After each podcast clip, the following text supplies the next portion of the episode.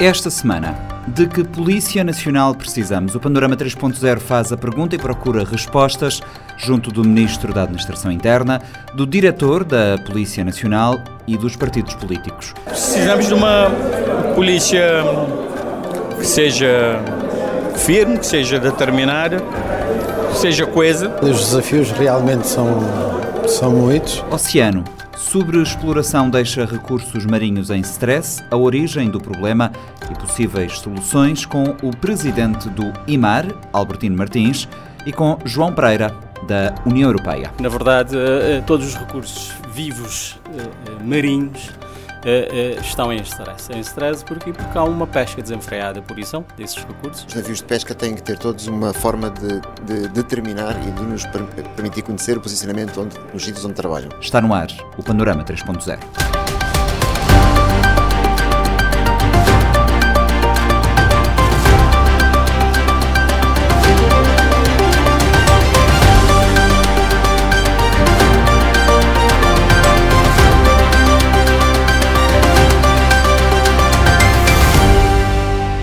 rescaldo de mais um dia da Polícia Nacional, lançamos a pergunta de que Polícia Nacional precisamos.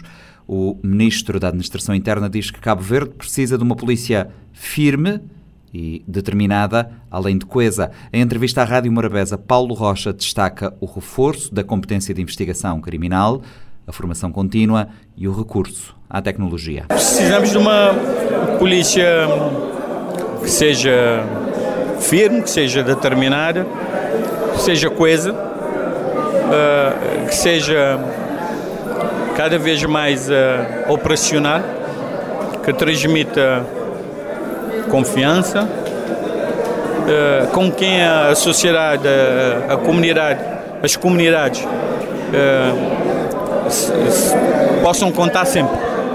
Esta é a polícia que temos hoje e que queremos que tenha cada vez mais eficácia tenha mais eficiência nas suas ações. Uma polícia mais moderna, uma polícia que uh, se baseie cada vez mais na tecnologia e que, de facto, consiga uh, engrandecer uh, os cavarianos, servindo e protegendo sempre com, com honra. Uh, que desafios uh, apresentam-se hoje para a Polícia Nacional, sobretudo no que tem a ver com a questão da preparação, do equipamento? Não, vivemos num, num tempo tecnológico e a nossa polícia está a modernizar-se também nas uh, diversas frentes, seja naquilo que é, como eu referi-me, a tecnologia, a videovigilância urbana, por um lado, mas a nível da polícia técnica, da sua cada vez melhor capacidade de investigar os crimes, né, tem a ver com, de facto, uma evolução técnica. Ah, instalamos a Direção Central de Investigação Criminal e ah, estamos a, a, evoluir naquilo que é especialização em matéria de investigação criminal. Mas a polícia já evoluiu muito em matéria de resposta policial, resposta às situações de urgência. Temos a, o patrulhamento normal, cotidiano, preventivo, mas também temos a reação policial, onde a polícia tem que se especializar no domínio das melhores técnicas, das eh, melhores formas de abordagem. A formação inicial é forte, mas sobretudo a formação contínua, a especialização também é onde temos colocado muita, muita tónica. Uh, olhando para aquilo que é o todo nacional, para os desafios uh, que temos hoje, onde é que estão as vossas principais dificuldades? Uh, o trabalho da polícia não é um trabalho fácil. Lida com, com, com as pessoas e muitas vezes na, nos piores momentos. mas a polícia está preparada e tem-se preparado para lidar com estes fatores emocionais. Os maiores desafios residem em poder acompanhar a par e passo é, é a evolução social e, sobretudo, conseguir é, antecipar os fenómenos. É, nós, a polícia vive, o país vive um fenómeno de importação de munições, por exemplo, e foi feito um reforço substancial de equipamentos ao nível dos portos, utilizando equipamentos sofisticados para conseguir travar essa importação de munições. É essa capacidade que a polícia tende a ter de forma crescente, isto é, conseguir antecipar os fenómenos. Eu tenho dito sempre que a polícia tem que conseguir ao máximo prevenir para quando ocorram episódios mais graves, tenha a capacidade de rapidamente também conseguir estancar esses episódios. E uh, hoje em dia é inevitável na questão da cibercriminalidade, da cibersegurança. Nesta matéria, qual é que é o nosso ponto de partida neste momento e onde é que pretendemos chegar? Ciber, uh, cibersegurança é, é uma matéria de, que hoje em dia do qual se fala muito. E, uh, e também hoje em dia sabe-se que nenhuma, nenhum país está livre de sofrer ataques cibernéticos. Nenhum país no mundo. Partindo deste princípio, todos os países têm que se esforçar em ser resilientes. Isto é, não vamos conseguir proteger tudo, mas sabemos que devemos proteger aquilo que é importante, é essencial, é fundamental para quando sofremos um ataque, podemos rapidamente recuperar e voltar ao normal e ter instituições a funcionar, ter redes a funcionar e tudo volta ao normal. É onde penso que nós devemos pôr o nosso foco na resiliência contra a cibersegurança. Ao invés de estarmos preocupados em proteger tudo, proteger aquilo que é o core, que é o essencial, por forma a poder recurvar rápido. Também o diretor nacional da PN quer uma polícia bem formada e bem equipada. Emanuel Stalin Moreno afirma que a questão dos recursos humanos é uma necessidade constante, mas sublinha a disponibilidade do Executivo para o reforço de efetivos. Os desafios realmente são, são muitos. Uh, o que pretendemos ter é uma polícia bem formada, para além de bem formada, mas também uh, bem equipada, para podermos de facto fazer frente aos desafios que são muitos. O desenvolvimento traz situações que exige uma especial atenção, de modo que a polícia terá de acompanhar os desenvolvimentos, terá de estar apto para responder a todas as situações e daí fazer frente, portanto, às situações que vão acontecendo. Quando falamos da polícia, olhamos para a questão da preparação, do treino, do equipamento, da questão da resposta que é exigida e que é dada, além da, da postura que se exige aos profissionais do setor. Estamos conscientes que muito falta a fazer, mas uh, os nossos policiais, uh, a nossa formação exige uma preparação, não é? em que o pessoal poderá atender as demandas, de modo que eh, queremos ter um, uma polícia bem preparada e para isso há, é necessário investir em formação, em especialização para podermos trabalhar na prevenção, ter uma polícia mais próxima da comunidade e que saiba, portanto, também eh, trabalhar e compreender, ganhar a confiança dos cidadãos para conjuntamente trabalharmos na questão da segurança. Eh, naquilo que é a formação, até as técnicas eh, e tudo aquilo que envolve o contexto do trabalho do profissional da Polícia Nacional, no seu entender, é preciso alguma reciclagem, alguma readaptação? Sempre. A polícia tem que estar sempre a adaptar, tem que estar sempre uh, nas ações de formação. É cotidiano, não é? Porque no dia a dia estamos a enfrentar situações que ontem não acontecia. Daí que a nossa preparação, a nossa reciclagem, mas também outros conhecimentos que devemos adquirir para estarmos mais eficientes e capazes de responder, portanto, os desafios. Uh, Iniciou-se a implementação das novas, a introdução do novo fardamento. O que é que isto vem trazer? Que, que novo vigor é que vem dar para a Polícia Nacional? Pois, uh, já foi dito, portanto, com este novo fardamento, um tom mais claro, mais simpático, mais jovial, mas também uma cor que está mais adaptada à, à nossa condição de proximidade juntamente com a população. Portanto, trata-se da melhoria de, uma, de, de, termos uma imagem mais próxima da população. Isso é um, é um fardamento, é uma cor que praticamente muitos países, todas as polícias estão a adotar na atualidade. Portanto, vamos acompanhando também as evoluções nesta matéria de termos um fardamento mais adequado à realidade foi aqui referido da necessidade de olhar para aquilo que é o trabalho da Polícia Nacional uh, sem colocar tónica naquilo que uh, por vezes está menos bom, naquilo que é uma atuação mais agressiva ou que há excessos. nesta matéria, tendo em conta aquilo que foi apontado, o que é que pode ser feito e da parte também da sociedade, o que é que ainda é preciso melhorar? Pois, nós, em primeiro lugar, devemos contar sempre com a sociedade. Os cidadãos devem apoiar a polícia em tudo Portanto, isso não dependerá só da polícia, a questão das formações, mas nós vamos adequando, como eu disse inicialmente, a questão da formação, da melhoria da nossa capacidade de intervenção do operacional é importante para podermos de facto estar cientes destas situações e evitar que aconteçam situações em que o polícia é apontado Portanto, ao policial é apontado o dedo de ter, hum,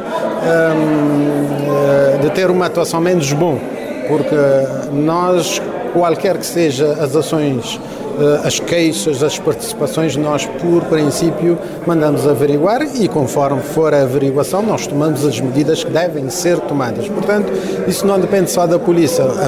os cidadãos têm, têm o dever de nos ajudar nesta questão e começa em casa, com a família, a questão da formação porque senão só a polícia não vamos a lado nenhum em relação a esta questão da, da educação e não só. Tem-se falado muito na questão de, de dotar uh, os profissionais e bem como toda a corporação de conhecimentos e capacidade técnica, tendo, tendo em conta aquilo que é o contexto hoje uh, tecnológico e também a nível da cibercriminalidade.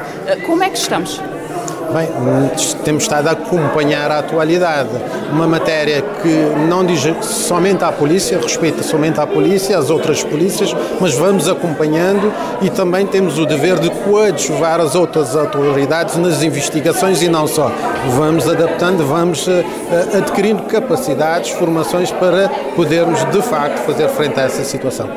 Eh, os crimes transnacionais são um problema global que exige até uh, uma multilateralidade na sua resolução. Obviamente, portanto, nós sozinhos não vamos a lado nenhum.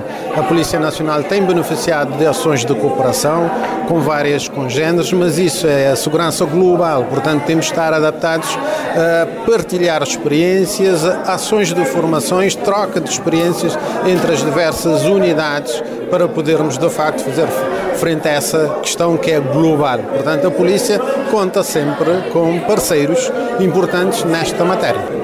Sr. Diretor Nacional, a questão de, recursos humanos, da falta de recursos humanos, é um desafio persistente. Eh, como é que olha para isto em 2023 e daqui a quantos anos é que a perspectiva que possa ser, uh, possa ter minimizado esta, esta lacuna? Olha, esta necessidade é permanente a saída de efetivos da Polícia Nacional é por vários motivos, sobretudo por causa da reforma. Temos que sempre repor energia, repor mais pessoal, portanto é um grande desafio de facto, mas graças a Deus eh, temos a contar com o Governo que tem disponibilizado os meios para reforçarmos os nossos efetivos. Portanto, como bem disse, é um desafio enorme. Nós, eh, na medida do possível, temos estado a trabalhar no sentido de fazer uh, os, o, o, recrutamento, não é? Já vamos, uh, estamos no processo, inclusivamente, para poder entrar mais gente no próximo ano e vamos necessitar de mais gente, porque quando entra, sai também um grupo, que normalmente na polícia entra uma geração e sai outra. Portanto, há necessidade constante de fazermos mais ações de formações para reforçar o número de efetivos. E quanto às condições laborais? Neste aspecto temos estado a melhorar e muito. É só ver o número de, de unidades uh, inauguradas de raiz e que vamos uh, inaugurar a construção de raiz, que queria dizer, mas também vamos podendo melhorar as unidades com remodelações, com criação de melhores condições para os efetivos, porque senão também aqui teríamos um problema. É necessário, de facto, criar melhores condições e nesse aspecto também temos estado a contar com um grande apoio uh, do Governo no sentido de termos uh, unidades com condições dignas uh, para o funcionamento da polícia. E Cabo Verde precisa de uma Polícia Nacional que aposte mais na tecnologia, que continue a garantir a segurança de todos os cidadãos e que garanta a dignidade profissional. Palavras da Presidente da Comissão Política Conselheira do MPD em São Vicente, Helena Fortes. precisamos de um polícia que continua a dedicar 24 horas sobre 24. Uh, todos nós sabemos que as prioridades do polícia são e continuarão a ser as pessoas, os equipamentos e as infraestruturas. Os polícias servem ao povo carregados de uma boa fé, com foco principal garantir a segurança de todos os cidadãos que vivem ou trabalham neste país ou que nos visitam diariamente. Precisamos de um polícia que continue a evoluir rápido e das instituições. De, é uma das instituições que mais evolui nos últimos anos em Cabo Verde, em meios aos inúmeros desafios e às permanentes dificuldades encontradas uh, no mundo. Precisamos de um Polícia Nacional que não se deixe levar por discursos demotivadores, de um polícia que continue a priorizar os seus efetivos, os meios e as infraestruturas continua a apostar na dignidade profissional do pessoal policial e na tecnologia. Temos um governo que tudo, que tudo tem vindo a fazer, ok? Que é para melhorar o que nós temos de melhor no polícia. A responsável política do partido no poder falava no programa plenário da Rádio Morabeza. Helena Fortes aponta alguns passos no sentido de capacitar a força policial face às novas formas de praticar crimes. É preciso, e nós temos agora, todos os nossos oficiais hoje têm cursos superiores e a larga maioria são formados no exterior, em academias especializadas de segurança, designadamente em Portugal, de onde regressam com o título de mestrado em segurança pública. No âmbito da cooperação técnica policial com Portugal, todos os anos são enviados jovens policiais para a frequência de cursos de formação de oficiais. Os currículos de formação inicial e contínua foram reestruturados. Nós estamos a investir e nós sabemos que, como a criminalidade desenvolve, nós estamos também a capacitar os nossos agentes da Polícia Nacional para que vão de encontro às necessidades da nossa sociedade. O PAICV afirma que é necessária uma polícia mais próxima da sociedade, com foco na prevenção criminal. Josina Freitas, deputada do maior partido da oposição, alerta também para a necessidade de valorização do papel da polícia através da criação de melhores condições de trabalho. Os desafios são muitos, é certo, mas primeiro temos que começar, antes de qualquer coisa, de valorizar o papel da polícia. E valorizar a polícia. E para sentirem valorizar, temos que criar as melhores condições também de trabalho tem, temos que dar mais meios, o Estado tem, temos que dar mais meios para trabalhar, tem que ter melhores condições salarial para aí também conseguirmos exigir mais. E o que tem acontecido também muitas vezes é que, tipo, tiramos a, os próprios policiais da sociedade esquecemos que eles também fazem parte. Isso para dizer que, que eu pessoalmente defendo e, e a bancada do PICB também defende, um policiamento da proximidade, um, um polícia mais presente uh, nas ruas, um polícia que, que, que fale, que comunique com, com as comunidades. E acreditamos que com isso, em vez de estarmos uh, a trabalhar, a dar resposta aos crimes, estaríamos a trabalhar na prevenção de muitos dos crimes que, que têm acontecido ultimamente e, e nos últimos anos em crescendo. O que é que tem de ser feito? Primeira coisa a ser feito, primeiro nós todos temos que fazer é desconstruir o papel da polícia, ou, ou melhor, desconstruir a imagem do que pensávamos que seria uh, o papel da polícia. A polícia precisa sim de mais formação. Para trabalharmos um, um polícia e um policiamento da proximidade, temos que também ter um polícia com as características certas para isso.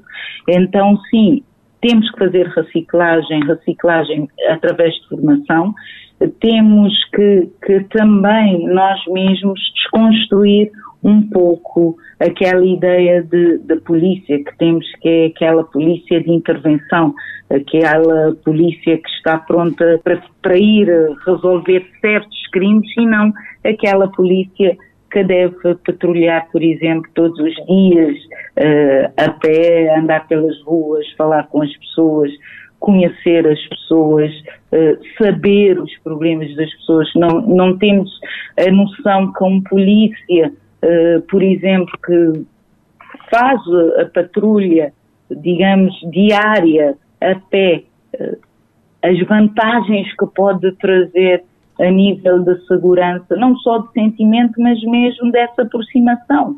As pessoas sentem-se mais seguras e cria-se um elo de confiança, porque se me perguntar um, um dos handicaps que temos agora, uh, acredito que será de confiança. Uh, existe, de certa forma, uma falta de, ou pouca uh, confiança nesse momento entre a polícia e a população, porque não existe também comunicação. Uh, precisam se comunicar mais. Um outro tema que tem estado em debate tem a ver com a questão dos crimes uh, digitais. Cybercrime, sim. Nessa questão, qual é que é a vossa percepção? Nessa questão somos todos culpados. Agora fazendo meia culpa aqui, todos uh, no Parlamento, no Parlamento que eu estou a falar, todos os deputados, mas já estamos a, a trabalhar nisso, porque já devia ter eh, leis mais claras, sendo certo que é difícil, é, é difícil eh, e nós estamos a dar os primeiros passos, mas os passos têm que ser dados e torna-se tudo mais fácil quando existe legislação própria. Então aí uh, os deputados têm uma cota parte, temos que ser uh, mais assertivos aí também temos que sentar e, e ver e sentar também mais uma vez com os especialistas da área e traçar também, uh, digamos, o, os melhores planos para chegarmos às melhores leis que o nosso país precisa nesse sentido. Já o CID diz que o país tem uma polícia que tem dado resposta, mas que há espaço para melhorar Através da deputada Dora Pires, os democratas cristãos apontam um reforço de meios humanos e materiais, mais investimentos em capacitação e especialização como prioridades. Mas atualmente nós temos uma Polícia Nacional que vai dando resposta às necessidades do país que temos. Mas se nós olharmos para a evolução para um país que, em que o turismo é a fonte principal de rendimento para Cabo Verde, nós gostaríamos de ter uma polícia mais à altura dos desafios, não é? Nós sabemos que houve sim um, um aumento e a previsão também é de aumentar ou recrutar mais polícias para satisfazer todas essas necessidades e nós temos tido sim conhecimento do que se passa mas, eh, como eu disse, nós temos que reconhecer o avanço, mas os desafios são maiores. Mas, como cidadão, a nossa preocupação prende-se realmente com a proteção da nossa costa. A, a sensação é que nós temos uma costa aberta, onde não há uma vigilância contínua porque de vez em quando surgem descarregamentos, não é? Surgem drogas e outras coisas mais que acabam por afetar a sociedade. E ainda nós continuamos a ter assaltos às pessoas na rua, nós continuamos a ter assaltos nas residências, mas aqui o nosso apelo é que tenhamos recursos humanos suficientes para poder dar vazão a essas situações, porque também falou-se no alargamento da videovigilância, que é um ganho muito grande para a Polícia Nacional, porque a videovigilância tem ajudado a desmontar várias situações ou a socorrer vítimas pontuais. Então, nós precisamos nisso em todas as cidades de Cabo Verde, mesmo fora, não é? das cidades onde há aglomeração das pessoas para mantermos a segurança, porque todos querem estar e viverem de forma tranquila. Mas sabemos sim que há desafios em relação a recursos humanos, há desafios em relação a meios, não é? A materiais, porque uh, precisamos de renovar.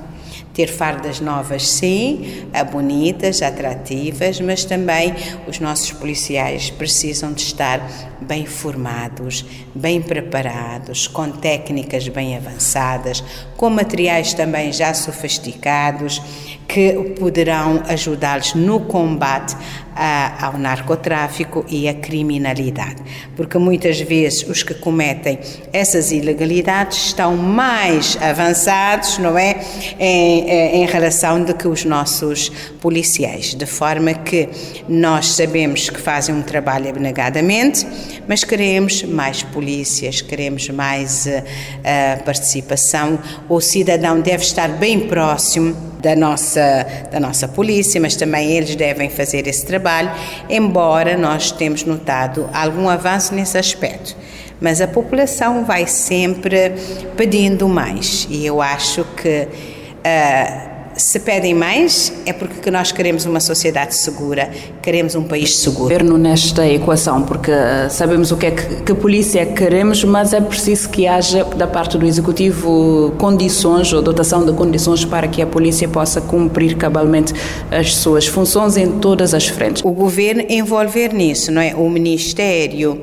Ah, da administração interna uh, tem os seus projetos, tem uh, o seu a sua estratégia já montada, mas agora realmente há que haver uh, recursos financeiros para poder ser realizada tudo aquilo que querem, quer as formações, quer recursos não é financeiros para os materiais, porque uh, terá que haver carros próprios para fazerem o seu serviço, uh, qualquer carro não, serve, portanto terá que ter carros em condições para poder ajudar, uh, também uh, material todos os materiais que são necessários, não é?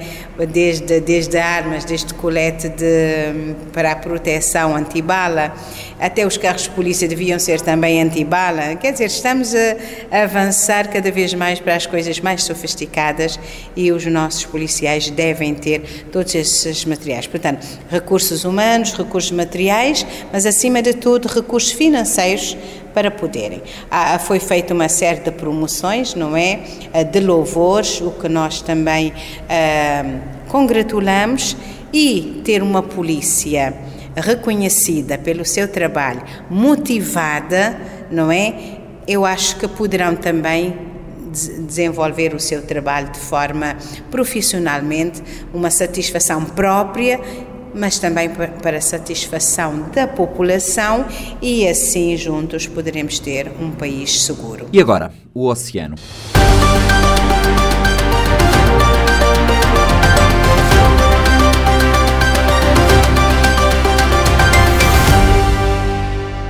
Todos os recursos marinhos estão em stress porque há uma pesca desenfreada e não há fiscalização para fazer o controlo necessário. Por outro lado, há espécies com mais valor comercial, mas que estão a uma profundidade que os profissionais do setor não conseguem atingir porque não há frota especializada. Quem o diz é o presidente do Conselho Diretivo do Instituto do Mar. Albertino Martins defende o reforço da aposta na investigação científica, investimento em equipamentos de teledetecção e navegação que permitam aumentar a efetividade da atividade pesqueira no país.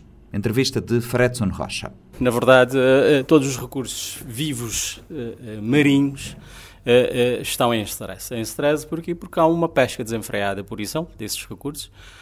não há fiscalização de todo para fazer, portanto, esse controle, por isso é que temos a pesca ilegal não declarada e não regulamentada e também, portanto, a, insistência, portanto, dos, dos atores em fazer, portanto, os mesmos recursos deixando outros, portanto, num estado relativamente virgem. Mas uh, ao nível de Cabo Verde, portanto, estamos a experimentar isso também. Claro que as consequências uh, são globais, mas as ações devem ser locais. Por isso é que em Cabo Verde temos, uh, ao nível da administração pesqueira, portanto, os planos de gestão, portanto, como dissemos, uh, dos poucos países que fazem uma gestão uh, das pescas e com um plano de gestão eh, com fiscalização, com investigação marinha para que essas, uh, esses recursos, portanto, sejam explorados de forma sustentável.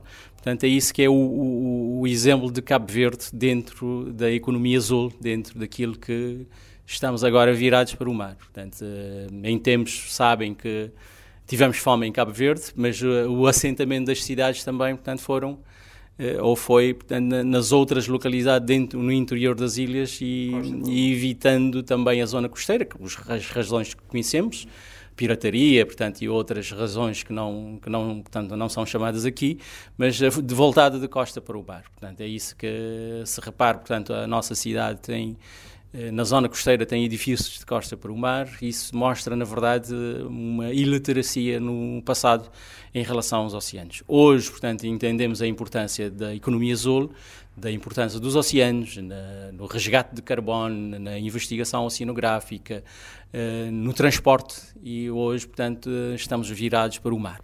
Ainda vamos a tempo, temos um recurso a ser explorado, alguns já está sinal de, de, declínio. Era essa a minha questão. Uh, dos recursos mais consumidos em Cabo Verde, quais é que estão numa situação mais crítica? Uh, podemos falar dos recursos que fazemos o seguimento. Portanto, uh, a investigação científica, infelizmente, ainda não atingiu todos os recursos, mas fazemos os que têm maiores valores comerciais. Estamos a falar dos grandes pelágicos, atuns e, e afins, que é Geo e, e, outros peixes de bico, como o espadarte e o marlin. Estamos a falar também dos pequenos pelágicos, que é a cavala, o chicharro e o melva, que portanto é um pequeno atum, mas é um pequeno pelágico. Estamos a falar, por exemplo, das, das espécies de demersais. As demersais, portanto, são os recursos de profundidade, como garopa, sargos e, e, e outros recursos que fazemos, portanto, a pesca à linha. E estamos a falar também de tubarões, que é um recurso da pesca que não só que temos é que diferenciar que, que tubarões. São tubarões oceânicos e, sobretudo, isso é, portanto, é esse, essas espécies que, que dirigimos a pesca. Portanto, é isso, é o, são esses recursos que fazemos a, a, o seguimento. De, dentro desses recursos, claro que a intensidade, a intensidade da pesca tem sido grande, e estamos a notar, portanto, algum sinal de declínio, sobretudo nos demersais. Nos demersais, sobretudo a garopa, as moreias, uh, os, uh, os gastrópodos, que portanto são o búzio, por exemplo, que já está a dar algum sinal de, de, também de declínio. Esses, portanto, estão sendo monitorizados pelo, IMAR e, portanto, são esses recursos que damos resposta, portanto, a essa a esse, a esse declínio. Entretanto, os grandes pelágicos. Os grandes pelágicos, por serem, portanto, espécies migradoras, eh, não é de gestão local, é de gestão partilhada, ou seja, durante, portanto, na, ao longo do Atlântico, eh, quem gera, portanto, os atuns, os grandes atuns, é uma organização que se chama ICAT. ICAT, portanto, é a comissão que gera atuns no Atlântico. E Cabo Verde faz parte da, da, da ICAT, eh, participamos em reuniões técnico-científicas, participamos também em reuniões, em reuniões de administração pesqueira, porque é um recurso que entra e sai. Se entra e sai, portanto, é de gestão partilhada. Então, uh, o nosso papel, portanto, nessa investigação é retirar toda a informação da pesca, toda a informação biológica que se pode, que se pode fazer e fornecer esses, uh, esses dados ao Comitê Científico da ICAT, depois faz-se a avaliação e essa avaliação, portanto, é extrapolada para o Atlântico. Daí a importância de termos frequentemente um plano amostral que consegue, portanto, dar vazão e dar maior número de dados, porque quando maior informação biológica, portanto, hum, for possível, maior também é o nível de fiabilidade da própria avaliação. Albertino, também uh, temos outras espécies que estão numa situação, digamos, mais, uh, mais positiva e outros locais uh, de pesca, os pescadores não vão lá uh, pescar, não é? Há essa dualidade, como fez referência na tua apresentação. Sim, há. Entretanto, temos, temos recursos que está num nível, não diria de sobreexploração, porque já em tempos já fizemos essa análise e, e demos conta que afinal não estão, portanto, em, em sobreexploração. Dou o exemplo da cavala, por exemplo, que há alguns anos atrás, portanto, tudo indicava que estava, portanto, a um nível de sobreexploração, mas sempre que aparecia, aparecia em tamanho, portanto, eh, superior ao tamanho médio de captura. E um dos indícios de, de sobreexploração é a diminuição do tamanho médio. Entretanto, estamos a experimentar fenómenos, portanto, climáticos e, e oceanográficos, portanto, que estão a ser eh, afetados pela mudança climática, todos sabemos do aquecimento global, e o aquecimento global vai também aquecer, portanto, a superfície do mar. E a superfície do mar, estando aquecida com, com uma temperatura, portanto, elevada, claro que os recursos também vão, vão recuar. Portanto, todos nós queremos estar em sítios aprazíveis, em sítios onde devemos, portanto, viver com alguma qualidade. Os peixes, a mesma coisa. Se a superfície do mar ou a coluna de água do mar está quente, ele vai procurar sítios mais frios, sítios mais longe, portanto, com água maior. É, é, é assim, quando maior. Mais profundos, não é? Sim, é, é assim, em termos de temperatura, quando a água mais fria é mais rica em nutrientes. É, isso, é uma, é, isso, é, isso já, está, já está provado. Ou seja, mais fundo tem água mais rica, consequentemente mais, uh, mais nutriente. E o peixe tende a estar, portanto, nessa zona. Não havendo a possibilidade de, de emigrar, por ser também, portanto, em algumas ilhas, uma zona rasa, portanto fazem migrações na horizontal, ou seja, vão afastar da costa para procura, à procura de sítios mais frios. Isso é que uh, uh, tudo leva a crer, e já fizemos estudos preliminares nesse sentido, é cruzar a, a, informação de captura com a temperatura da água do mar e encontramos uma pequena alternância, mas isso carece ainda de uma investigação mais a fundo, por isso é que temos que fazer isso a bordo de navios de investigação. Mas a tendência, por exemplo, para a cavala, que, se, que é um recurso também sazonal, há picos, há zonas, eh, há, há momentos em que há, um elevado pico de, de, de, de, captura e há, portanto, momentos que a captura também é baixa. Portanto, sofre também influência da própria chuva, pode parecer também não, mas uh, o ciclo das chuvas também vai influenciar a disponibilidade dos próprios recursos, sobretudo dos pequenos pelágicos, porque toda a lixiviação, ou seja, a enxurrada que vai entrar no mar, leva nutrientes. Por isso é que dentro das baías tem, portanto, o chicharrinho e, e os pequenos peixes, que chamamos de berçário. Quando mais matéria orgânica tiver, mais disponibilidade temos de juvenis. Quando maior é o número de juvenis, portanto, a população também adulta será maior, portanto, no, no, no, futuro. Daí também, portanto, a influência das chuvas também pode influenciar também na própria disponibilidade dos pequenos pelágicos. Mas uh, em relação à cavala, portanto, temos a consciência que continua, portanto, a ser um recurso uh, importante em Cabo Verde, temos medidas de gestão, temos o tamanho mínimo de captura que é 20 centímetros, temos um período de defesa que é de dois meses e os pescadores notaram que, na verdade, essas medidas vieram para, para, para resolver, em parte, o problema da disponibilidade. E foram próprios, os próprios pescadores a pedirem, por exemplo, para o xixarro há algum tempo atrás, por isso é que temos um período defesa para o xixarro. Mas, uh, uh, na verdade, aquilo que posso realçar é a existência de um plano de recursos, é a existência de uma investigação que apoia este plano de recursos através de investigações. Mas aqui vem, portanto, a velha questão: a financiamento para a investigação marinha. A investigação marinha é extremamente cara. Portanto, exige financiadores, exige, portanto, meios que muitas vezes não temos essa capacidade. Por isso é que temos de arranjar, portanto, financiadores lá fora, eh, parceria com FAO e outras agências, por exemplo, no sentido de fazermos as avaliações. Não sei se sabe, mas só, por exemplo, o nosso navio Islândia custa 500 contos por dia. O navio da Geomar, que vem cá a Cabo Verde, custa 4 mil contos por dia, para mostrar que a investigação é cara. Por isso é que temos que juntar esforços portanto, uh, uh, e ter portanto, financiamento para tal. Acha que é necessário também aqui investir em novas tecnologias a bordo das embarcações? Mais do que investimento, portanto, nesse, nesse aspecto, é investigação nesse aspecto. Por isso é que o IMAR, portanto, nessa nova largada do IMAR, está uh, a trazer um novo departamento para a investigação, que é o Departamento de Desenvolvimento Tecnológico.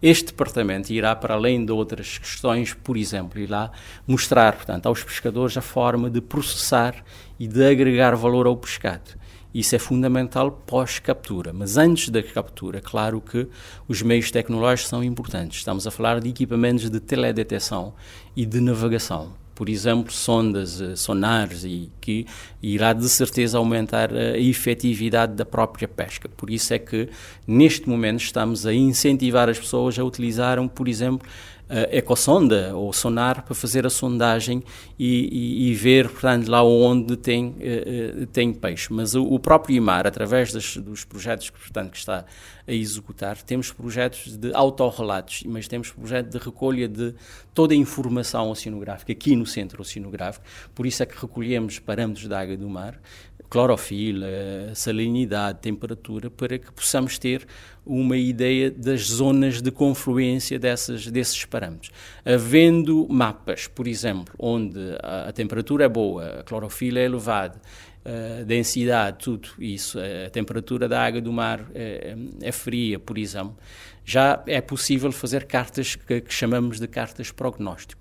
Havendo esta carta prognóstico, partilhamos aos armadores. Isso aqui é, é, já fizemos isso no passado, estamos agora a retomar com novas tecnologias, no sentido de partilhar, portanto, essas informações ao próprio armador, que ao invés de estar, portanto, a zigue-zaguear, portanto, o oceano à procura de peixe, consumindo combustível e tempo, vai diretamente a essas zonas de maior probabilidade de, de, de, de peixe consegue fazer uma pesca e a rentabilidade, portanto, é maior, porque vai diretamente, consome pouco combustível e, claro, havendo os custos de produção são inferiores, claro que a, a rentabilidade é maior para, para esses pescadores. Mas a tecnologia é fundamental, por isso é que estamos também a incentivar, portanto, esses armadores a utilizar. Claro que o investimento inicial para essas, para essas para esses equipamentos é um handicap, como dissemos portanto, há bocado. Portanto, é, é, o investimento inicial muitas vezes é superior àquilo que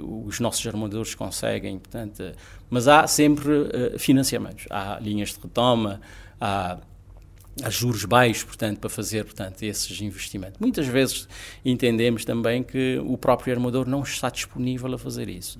Não está disponível a fazer isso por questões financeiras, mas não está disponível a fazer isso também pelo, por falta de hábito. Ou quer que, portanto, o outro faça, eh, faça primeiro para que tenha certeza que vai ter também sucesso. Isso tem levado um, um bocado o adiamento da introdução de novas tecnologias e de novas artes de pesca, porque, por exemplo, dou o exemplo do camarão soldado, que há muitos anos fizemos avaliação, é um recurso que tem valor comercial, Claro que em termos de escala, portanto, consegue-se capturar menos, mas consegue-se vender a um preço superior àquilo que uh, fazemos com as espécies tradicionais. E neste momento, com algum incentivo, já temos algumas embarcações, sobretudo no sal, a fazer esta pesca, mas uh, estamos a ver que os armadores estão virados agora, porque um colega, do, do, do, dois colegas já fez, portanto, já fizeram, portanto, essa, essa pescaria, já estão a ver que há possibilidade de lucros eh, se calhar daqui a alguns, algum tempo vamos ter, portanto, mais navios a fazer isso. Mas a mesma coisa para o palancre. O palancre, portanto, é, é a embarcação que faz a captura de espécies de maiores profundidades. Eh, só para ter uma ideia, eh, as nossas embarcações artesanais fazem isso de linha de mão, mas estamos a falar de recurso superior a 500 metros. E isso não chegamos lá com as artes de pesca que temos. Por isso é que armar um navio para fazer essa pesca tem também o seu investimento inicial, mas isso também muda a mentalidade das pessoas. A partir do momento que, na verdade, chegarem a essa conclusão, vamos ter uh, rentabilidade e vamos transformar o setor das pescas uh, num setor económico, portanto, a par de, de social que já é. Albertino Martins já aposta na aquacultura, é para seguir? Sim.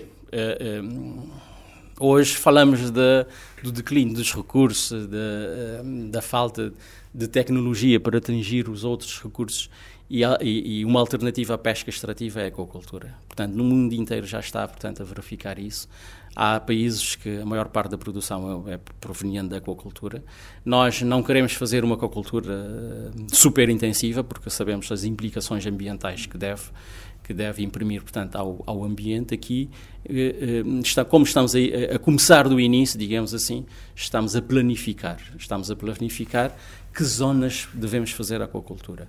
Repare que Cabo Verde é um país arquipelágico, a maior parte da zona costeira, portanto, foi concessionada, portanto, ao turismo, zonas de desenvolvimento turístico integrado, e hoje deparamos com este problema. Lá onde é aprazível, é um bom sítio para fazer o turismo, também pode ser um bom sítio para fazer aquacultura.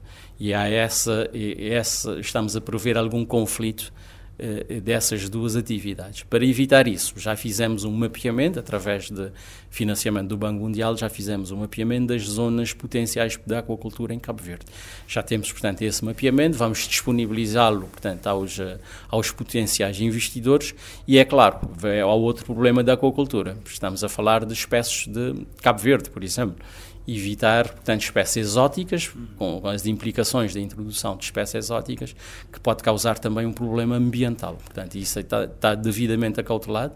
Neste momento temos duas estações de aquacultura, portanto, como sabe, na Península do Calhau tem a Fazenda do Camarão e no Val de Flamengos tem uh, a Nortuna, que era para estar a produzir o atum rabilho, mas tiveram, portanto, algum percalço nesse sentido e hoje está uh, a fazer os testes, a olhar a máquina, uh, tem uma produção de esmorgal lá e que está, portanto, a ter algum sucesso. Pensamos que no próximo ano ou neste verão já, portanto, vá, vão, vão iniciar de certeza a produção do atum rabilho, porque os ovos são, são, são trazidos de, de Mediterrâneo, por exemplo, porque não, o atum rabilho é o maior atum, não ocorre em Cabo Verde, porque a sua característica não permite o seu comportamento, é das águas mais frias, por isso está nas outras paragens, é o maior atum e tem um maior valor comercial. Ou seja, quando tivermos a fazer aquilo, portanto, é mais um rendimento, é mais um, algo que vai, portanto, aumentar, portanto, a, a, rentabilidade das pessoas, porque vai, portanto, de certeza, ter mais empregos e, e, a própria exportação de Cabo Verde irá aumentar. Repare que a maior parte da exportação de Cabo Verde, portanto, é produto da pesca, ou é conservas, ou é, é, é, fresco, mas é, é, da pesca. Só com um investimento num sistema de posicionamento de embarcações para permitir o maior conhecimento da atividade, será possível eh, conhecer e fazer uma gestão dos recursos de pesca. Com os equipamentos eh, tecnológicos, é possível fazer uma correlação entre as capturas e o estado das populações e as suas características biológicas. Posição defendida por João Pereira, chefe de divisão de modelação e gestão dos recursos da pesca de Portugal na União Europeia. A ideia é melhorar a qualidade de vida dos eh, pescadores e apostar mais na qualidade do pescado do que na quantidade, isto perante a dispersão de peixe ao longo da costa. Na entrevista a Fredson Rocha, João Pereira alerta para a necessidade de criar condições para atrair uma nova geração de pescadores.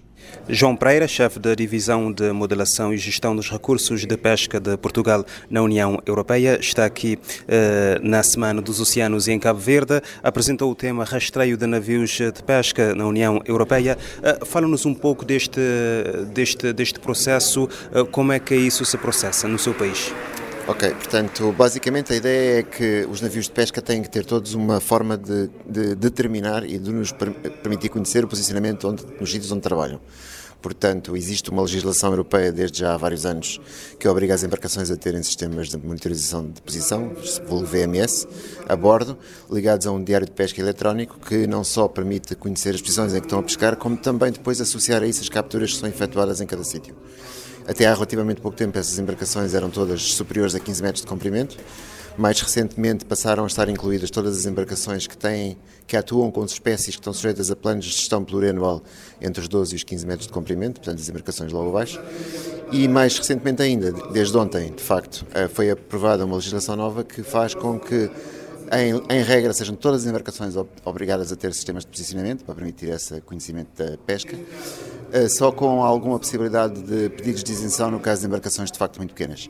Mas importa também dizer que as evoluções tecnológicas têm permitido haver aparelhos em embarcações de muito pequena dimensão e até mesmo em apanhadores apiados. Portanto, neste momento em Portugal, por exemplo, já estamos a ensaiar sistemas que permitem conhecer a atividade de apanha de pessoas individuais atuar nas rochas eh, para a captura de, por exemplo, lapas e percebes e espécies desse género. Portanto, no fundo, o objetivo agora é conhecer o mais possível da atividade da pesca a todos os níveis.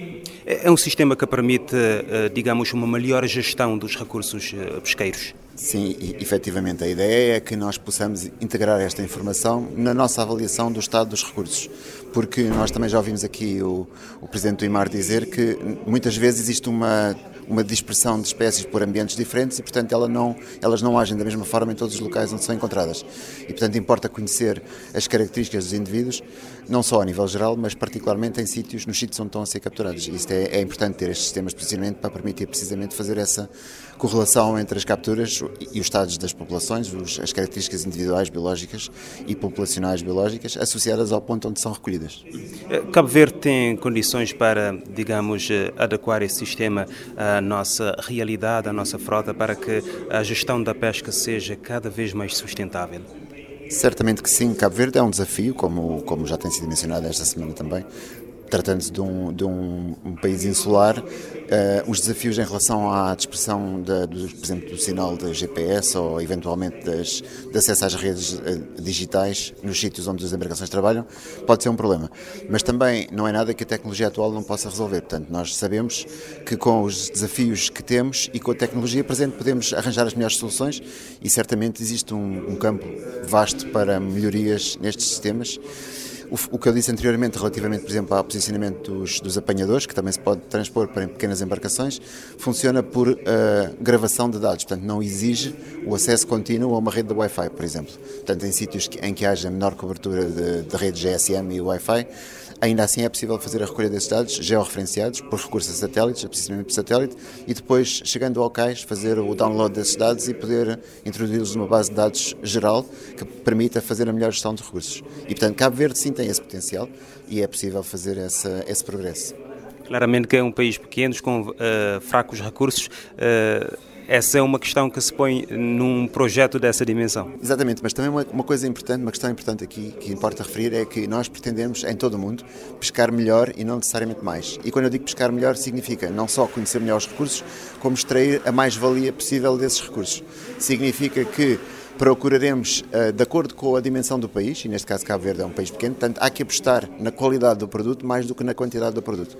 E nós queremos ter a certeza não só que extraímos o melhor possível do mar, mas também que os pescadores têm a melhor vida possível. E isso significa que não queremos que eles passem 20 horas do dia no mar, não queremos que eles estejam sujeitos às condições que muitas vezes ocorrem e, portanto, temos que valorizar o mais possível aquilo que podemos capturar, indo o menos possível e escolhendo o melhor possível o pescado que vamos capturar. E isso é importantíssimo para Cabo Verde, como é para outros países pequenos.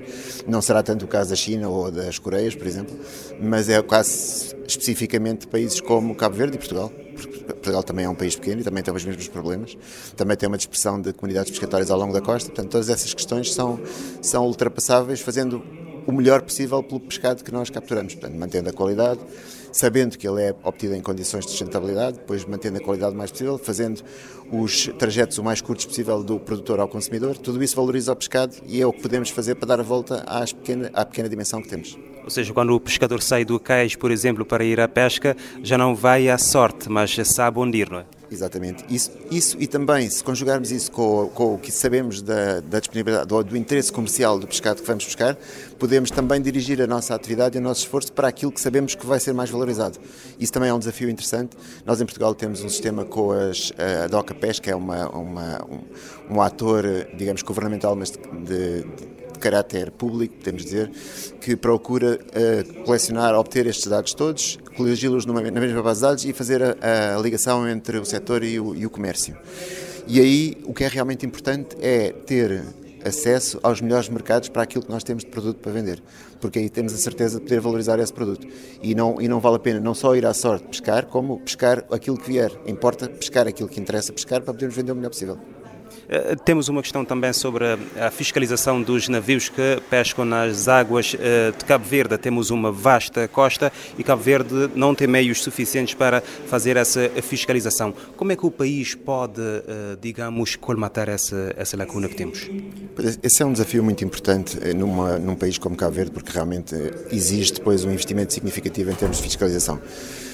Hoje em dia há acesso a dados de satélite que também para além daquilo que está diretamente relacionado com o VMS, como eu falei na minha apresentação, há também a possibilidade de fazer visualização de, de, da superfície do mar e permitir identificar navios que em princípio são maiores do que os outros, né? porque estamos a falar de embarcações que vêm de longe, têm características oceânicas e portanto são navios de dimensão razoável. É possível tratá-los por satélite e pode ser uma via, mas estamos a falar sempre de custos bastante significativos.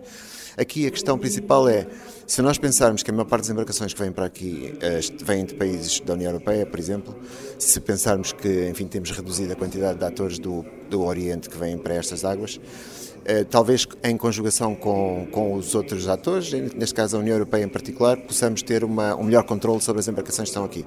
Uma das coisas que é muito importante é fazer o rastreio do pescado, porque hoje em dia também existe muito maior necessidade da parte do consumidor de conhecer a origem do produto.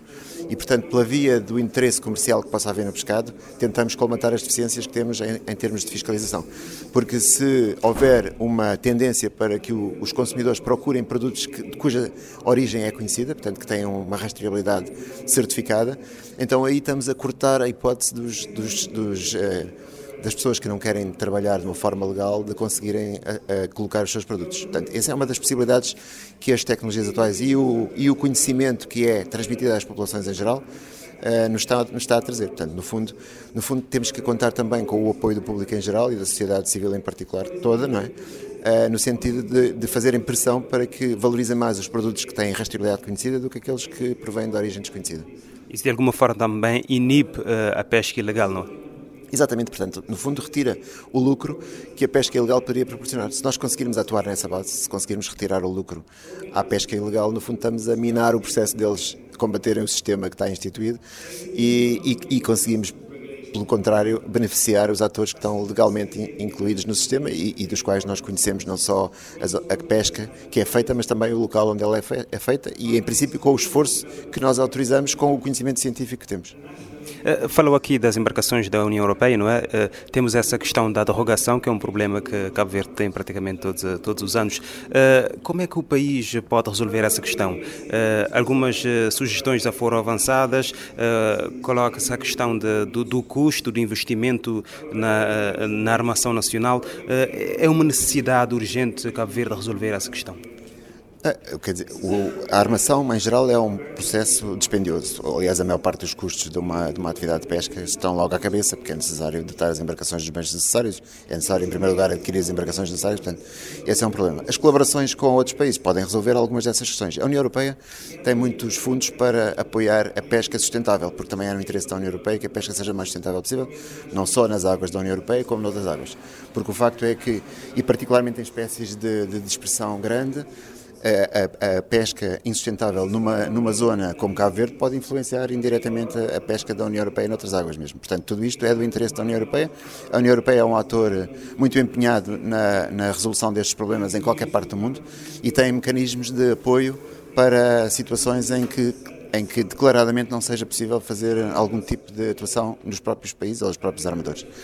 Eh, em, em épocas passadas, em, em, em sistemas de financiamento anteriores, a União Europeia até uh, produziu esse tipo de apoio localmente. Hoje em dia não está tão envolvida no apoio aos armadores nacionais, mas tem todo o interesse em que os armadores de países que, que colaborem com a União Europeia sejam apoiados forma, da mesma forma que nós fomos anteriormente. Uh, temos uma questão aqui em Cabo Verde que temos uh, vários botes não é, de boca aberta, centenas de pescadores que uh, tem alguma dificuldade em conseguir algum uh, meio, alguma capacidade económica uh, mais maior, digamos assim, com a pesca.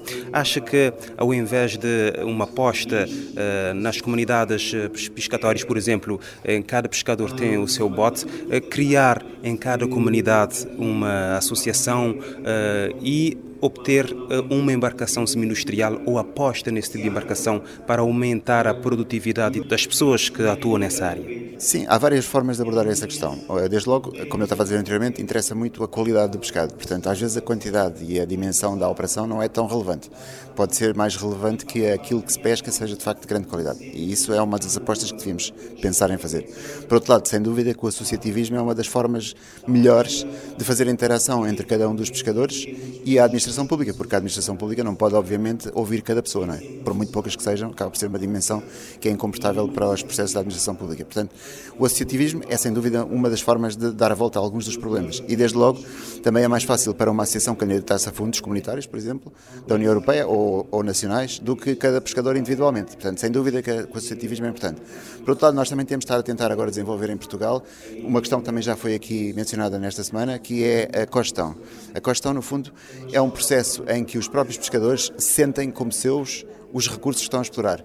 Ou seja, há um empoderamento, como nós dizemos, a cada um no sentido de fazer a gestão dos seus recursos e isso proporciona uma, um nível de cumprimento das, das, regras muito melhor do que aquele que nós tínhamos anteriormente quando estamos a pensar num sistema top-down, que é o, o, sistema habitual da administração de determinar as regras e depois impô-las aos pescadores.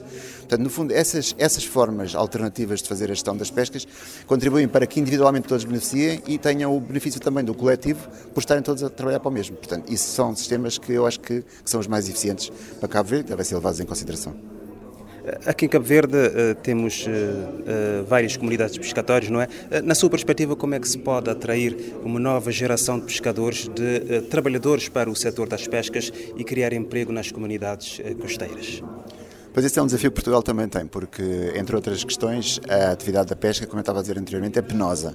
É, é, é dura, é perigosa, portanto é penosa. E, e, as pessoas muitas vezes procuram evitar, especialmente quando os rendimentos da pesca são muito próximos dos rendimentos de outras atividades. Vamos falar, por exemplo, da construção civil. Há uma tendência para as pessoas fugirem da atividade da pesca e dedicarem-se a outro tipo de atividades em terra. O que nós pretendemos fazer em Portugal, no fundo, é a mesma coisa que eu já tinha estado a dizer anteriormente, é valorizar o mais possível o recurso. Ou seja, se nós conseguirmos aumentar a, a, a valia do pescado que é tirado do mar, estamos a produzir um tipo de rendimento que pode ser interessante para as pessoas mais novas também, não é? Por outro lado, temos uma questão que, apesar de termos essa penosidade e essas horas, digamos que incompatíveis com os horários normais das pessoas, ao mesmo tempo também libertamos uns dias em que as pessoas se podem dedicar a outras atividades. Isso por si, desde que os rendimentos sejam, sejam significativos, já é uma forma de atrair as pessoas mais novas para a pesca. Eu conheço pessoalmente pessoas bastante novas na pesca em Portugal que dizem que apreciam o facto de não terem um horário fixo dentro de um escritório, portanto gostam de trabalhar ao ar livre. Isso só por si é um pequeno atrativo para um, um grande número de pessoas. Se a isso associarmos um rendimento, uma mais-valia significativa do pescado, então temos as condições adequadas para que a nova geração possa entrar na pesca.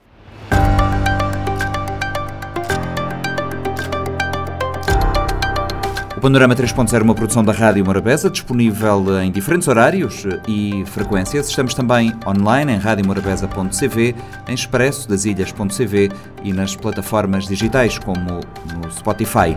Esta edição contou com a colaboração dos jornalistas Lourdes Fortes e Fredson Rocha. Eu sou o Nuno Andrade Ferreira. Até para a semana no Panorama 3.0, o seu programa semanal de grande informação.